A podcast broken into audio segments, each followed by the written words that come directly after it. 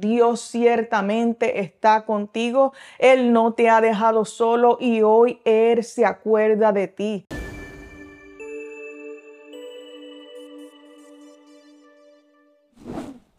Dios le bendiga, bienvenidos a Cultura de Avivamiento. Les saluda su hermana María Angeli y estaré compartiendo un breve mensaje con ustedes bajo el tema Dios se acuerda de ti. Muchas veces pensamos que Dios no nos escucha o que se tarda en contestar nuestra oración. A veces sentimos que nuestra fe es débil y comenzamos a sentirnos solos. Yo no sé por lo que tú estás pasando o atravesando, pero quiero decirte que Dios no se ha olvidado de ti. Él se acuerda de ti y te extiende su misericordia. Y quiero compartir varios ejemplos de cómo Dios se acuerda de los que esperan en Él y permanecen en Él. Vemos a Noé. En la historia de Noé aprendemos que Dios nos dará la paciencia necesaria para poder esperar en que su plan perfecto se lleve a cabo.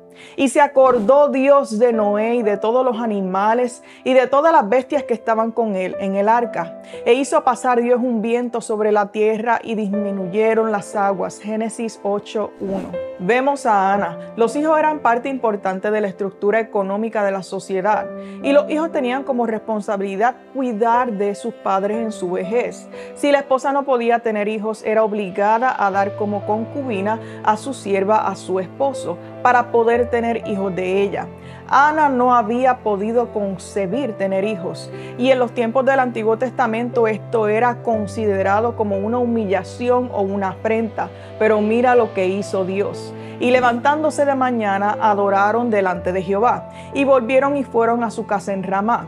Y el Cana se llegó a Ana su mujer y Jehová se acordó de ella. Primera de Samuel 1:19 y le concedió tener hijos. Vemos a Raquel. Lo mismo ocurrió con Raquel, la esposa de Jacob, que tampoco podía tener hijos. Pero dice la palabra, y se acordó Dios de Raquel y la oyó Dios y le concedió tener hijos. Génesis 30, 22. Vemos a Israel en Egipto. Era parte del plan de Dios que el pueblo de Israel estuviera en cautividad por 400 años en Egipto. Pero Dios oyó el gemido de ellos y se acordó de su pacto con Abraham, Isaac y Jacob. Y miró Dios a los hijos de Israel y los reconoció Dios. Éxodo 2, 24, 25. Vemos a Abraham y a Lot. En Sodoma y Gomorra había una gran depravación de parte de las personas que vivían en este lugar. Y ya Dios tenía determinado la destrucción de estas ciudades. Pero Dios tuvo misericordia. Y dice la palabra en Génesis 19, 29. Así cuando Dios destruyó las ciudades de la llanura, Dios se acordó de Abraham y envió fuera a Lot de medio de la destrucción, al asolar las ciudades donde Lot estaba.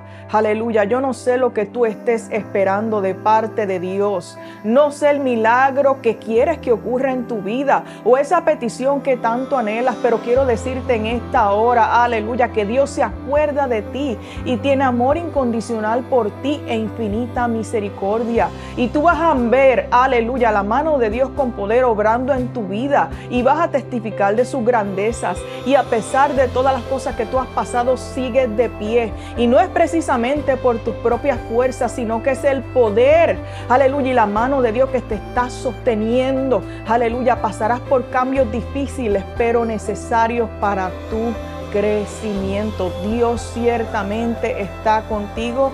Él no te ha dejado solo y hoy Él se acuerda de ti. Y espero que este corto mensaje te haya bendecido y te ayude para poder seguir adelante.